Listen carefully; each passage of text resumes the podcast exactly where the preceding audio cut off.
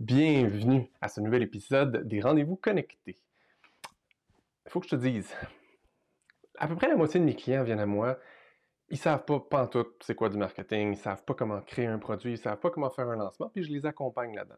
Mais il y a au moins la moitié, puis je pense que c'est plus de gens qui viennent à moi, puis ils ont déjà fait plein de formations en fait. Ils comprennent c'est quoi du marketing, ils savent quoi faire, ils savent les étapes pour faire un, un lancement, mais ils le font pas. Ou s'ils l'ont essayé, ça a vraiment pas marché, puis ben ils ont ils se sentent découragés, ils n'ont pas envie de faire ça. Pourquoi ça fait ça?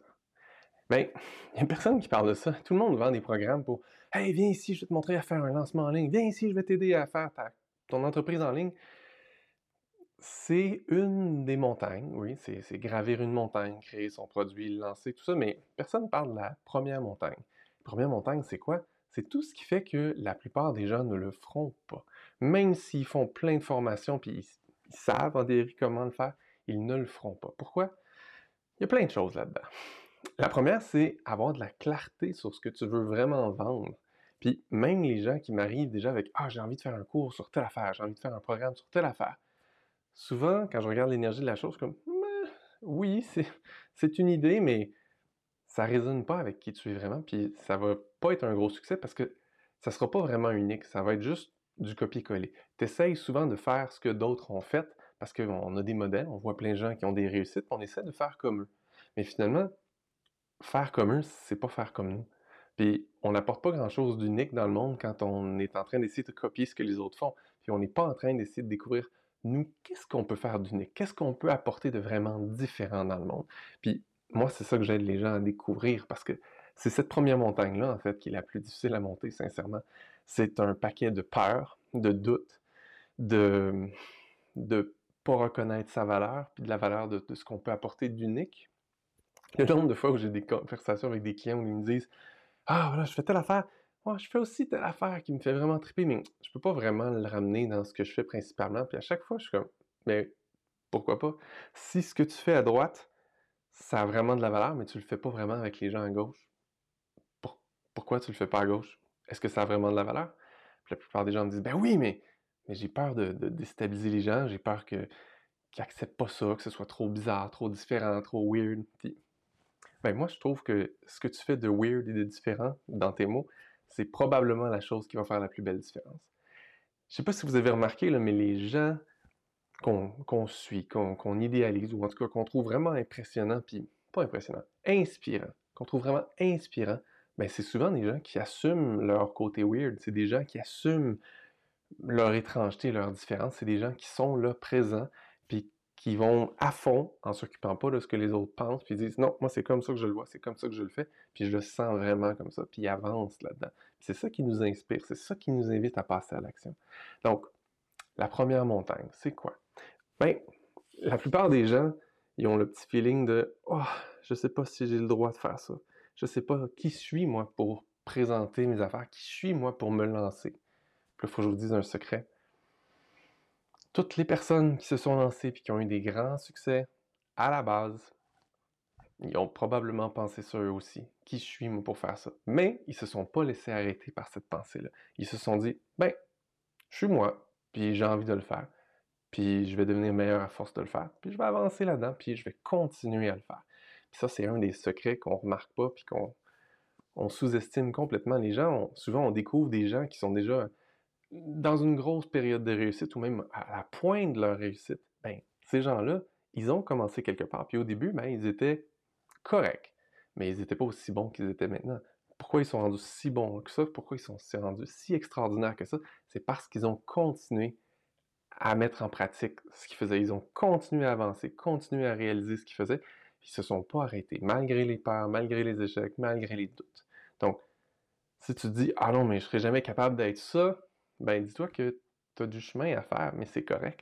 Ça fait partie du plaisir, de la joie d'être en entrepreneuriat, ça fait partie du plaisir, de la joie de se découvrir, puis d'avancer à travers ça, puis d'apprendre à travers ça. Parce que si tu te lances dans ça en disant, moi j'ai tout compris, je connais tout, il y a des chances que tu rates ton coup parce que finalement, si tu n'es pas un perpétuel étudiant, comment tu vas faire pour t'améliorer?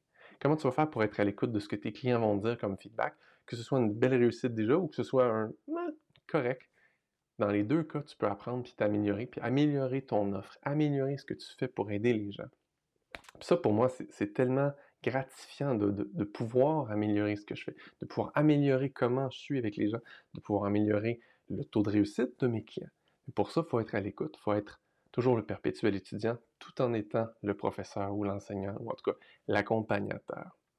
Donc, si tu n'as pas déjà fait ton premier lancement, ou si tu en as déjà fait un et que ça n'a pas été un gros succès, je t'invite à, à, retourner à l'intérieur de toi et te demander qu'est-ce que tu as vraiment envie de faire? Qu'est-ce que tu as vraiment envie d'apporter? Et surtout, de quelle manière tu as envie de le faire?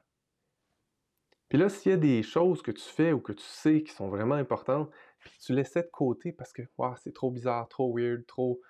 Les gens vont me juger, ben donne-toi le droit de ramener ça tranquillement dans, ta pratique principale, dans ce que tu apportes, dans ce que tu amènes dans ton offre, puis dans ton message aussi. Donne-toi le droit d'amener ton unicité. Moi, j'aime bien un des livres de Seth Godin qui s'appelle The Purple Cow, la, la vache mauve, j'imagine en français. Puis il dit soit tu cries plus fort, soit tu es vraiment, vraiment différent. Tu sais, si tu regardes un champ plein de vaches, les vaches sont toutes pareilles. Mais s'il y, avait une vache mauve au milieu du champ, est-ce que tu la remarquerais? Oui. Fait que, je te dis pas que tu veux être une vache mauve juste pour être une vache mauve, mais je te dis que donne-toi le droit d'être la vache mauve dans le champ de personnes beiges, parce qu'il y a des tonnes de gens qui sont sur Internet, des tonnes de gens qui sont en affaires, et la plupart sont très beiges. Ils essaient d'être sérieux, d'être professionnels, de pas trop faire de vagues, puis d'être quand même compétent, mais sans trop faire de différence. Fait je t'invite à toi sortir du lot. Je t'invite à toi te donner le droit d'exprimer ton unicité. Puis, je te donne aussi l'invitation à regarder c'est quoi les peurs, c'est quoi les doutes, c'est quoi les la petite voix dans ta tête qui parle quand tu dis OK, je vais le faire. Puis là, ça te dit Oh non, j'ai pas le droit. Oh non, je mérite pas. Oh non, je réussirai pas. Oh non, je sais pas comment.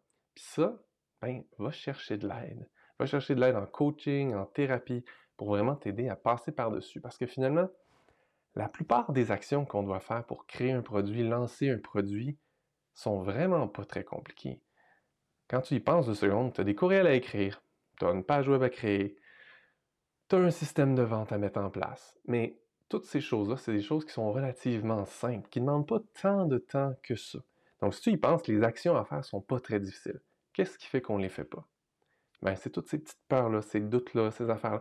Puis quand tu t'en libères, soudainement, tu te mets à agir, puis ça devient vraiment facile. J'ai des clients, des fois, qui me disent Ah non, je veux juste que tu m'aides à faire le lancement, puis machin. Puis là, on commence, on prépare le texte de vente, on prépare la pub, on prépare ci. Puis, en fait, je dis on prépare, on essaie de préparer, ça achoppe tout le temps. Ah, on s'enfarge dans les mots, dans la page de vente. Oh, on sait plus trop c'est quoi l'angle pour la publicité. Oh, on force, on force, on force. Puis là, on arrive proche du lancement, puis là, la personne est comme c'est trop, trop, trop difficile, trop intense, ça la met trop face à toutes ces peurs qu'elle n'a pas voulu régler. Puis là, ben, c'est là qu'on arrête. puis là, on fait le travail. Le vrai travail de fond pour nettoyer, enlever toutes ces peurs-là, ces doutes-là, ces pensées-là, peu importe d'où elles venaient. Puis une fois qu'on a enlevé tout ça, là, la personne, 99% du temps, regarde tout ce qu'on avait créé, si on s'était rendu jusque-là. C'est long, mais de la merde c'est pas ça que je veux dire, c'est pas ça que je veux faire, c'est pas ça que je veux offrir. Puis là, on repart, mais là, là, c'est fluide, là, c'est clair. Quand tu n'as plus de peur, tu n'as plus de blocage, tu n'as plus de toutes ces affaires-là qui te hantent et qui te limitent, mais soudainement, ça devient super clair, ça devient une évidence. Ben oui, c'est ça que je veux offrir. Ben oui, c'est ça que je fais. Ben oui, c'est comme ça que j'ai envie de le dire. Puis, tu sais quoi? Pour moi, c'est hyper important qu'on passe à travers ces choses-là. C'est super important pour moi qu'on fasse ces choses-là parce que, ben, c'est ça que je vois, moi, qui est important, puis je vois personne d'autre le faire. Alors moi, je t'invite à te donner ce droit-là. Puis, si tu as des doutes, si tu as des peurs, si tu as de la difficulté à te lancer puis à monter cette première montagne de te donner le droit, avoir de la clarté ce que tu veux faire et partir de la bonne place pour le faire, ben, tu peux venir voir mon site Full Connecté. Ça va me faire un grand plaisir de t'aider à passer à travers tout ça pour que tu aies le droit, toi aussi, d'amener dans le monde ce que tu as d'unique, pour que tu puisses contribuer ce que tu as d'unique et de merveilleux dans le monde. Parce que moi, si je te parle de ce que je fais, moi, ben, moi, j'adore être un levier, en fait. Je peux pas toucher des millions et des millions de personnes à moi tout seul. Par contre, si j'aide tout plein de gens qui, eux, touchent de plus en plus de gens, des centaines, des milliers de gens, mais soudainement, grâce à mon aide, il va y avoir des milliers, et des millions de gens qui vont avoir vécu une transformation, qui vont avoir été aidé par des gens qui attendaient juste ça finalement. Alors là-dessus, je te souhaite une super fin de journée. À bientôt!